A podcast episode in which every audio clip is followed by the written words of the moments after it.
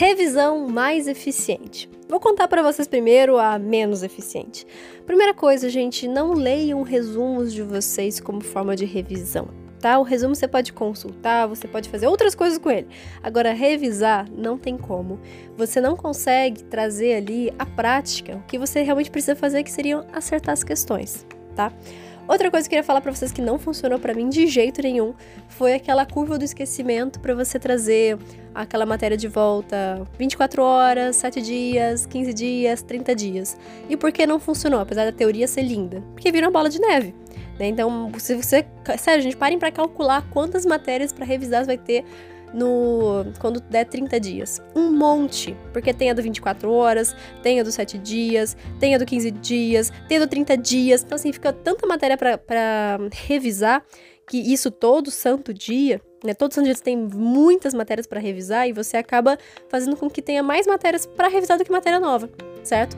Acho revisão importante, sim. Acho que a gente tem que gastar um tempão com revisão, sim, mas não desse jeito, tá? Porque desse jeito só vai trazer muita matéria acumulada, muita bola de neve. Então, a primeira coisa que você tem que entender é que a gente precisa dar, de certa forma, prioridade às matérias que a gente tem mais dificuldade. Foi aí que eu comecei a criar o método de revisão que eu uso e que eu recomendo para vocês. Seguinte, imagina que a gente tem uma matéria que a gente tem muita facilidade. A matéria que a gente já viu, já domina, já viu ela 10 mil vezes. É uma matéria que eu preciso ver amanhã? Não, definitivamente não.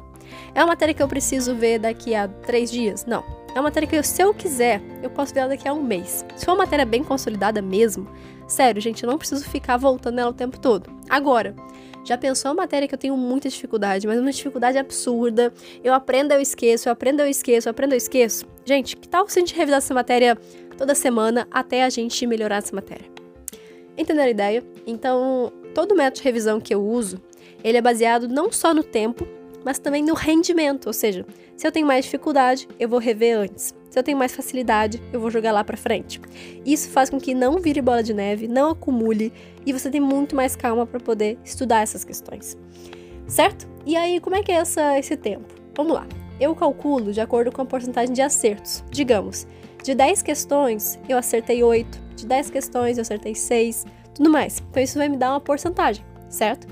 60%, 80% e por aí vai. Se eu acertei mais que 80%, eu vou revisar lá para frente, daqui a quatro semanas. Sério, gente, acertar 80% é muita coisa. Então, significa que você já realmente já aprendeu a matéria, tá bom? Você não vai esquecer da noite pro dia.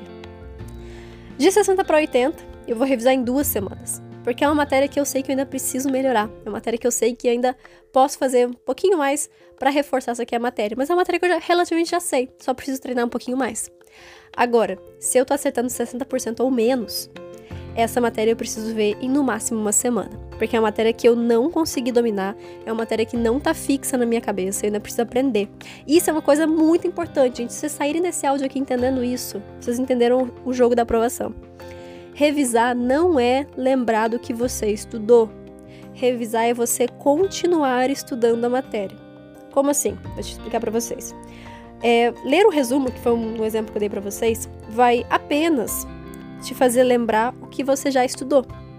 Se tiver alguma coisa que você que você precisa saber e que não está no seu resumo, você não vai revisar. Você não vai continuar aprendendo informações novas, coisas novas, desafios novos.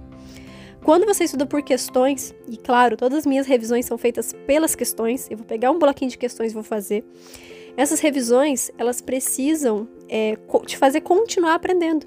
E por isso que a gente faz questões, porque nas questões sempre vai ter coisa nova, sempre vai ter um detalhe a mais, sempre vai te ensinar alguma coisa a própria questão, a sua correção, os erros que você tiver ao longo da sua revisão.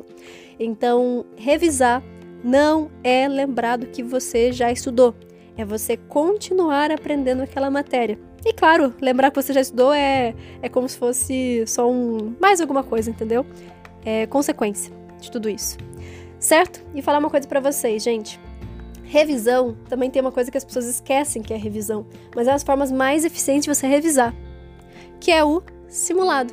Gente, simulado, já pensou você colocar ali 90 questões de vários temas diferentes para você fazer? Você tem que lembrar de muita coisa passada e você também tem aquela oportunidade de aprender coisa nova, porque você vai errar muita coisa. Já pensou se você corrigir tudo isso? Já pensou se você, além de estudar o que você já sabe, né, fazer questões de temas que você já sabe, você também tem a oportunidade de descobrir coisas que você não sabe? Então, o melhor método de revisão, de fato, é fazer questões, é fazer simulados. E não tem conversa. O resto, flashcards, mapas mentais, sendo bem sincera com vocês, nada disso chega aos pés de um bom simulado.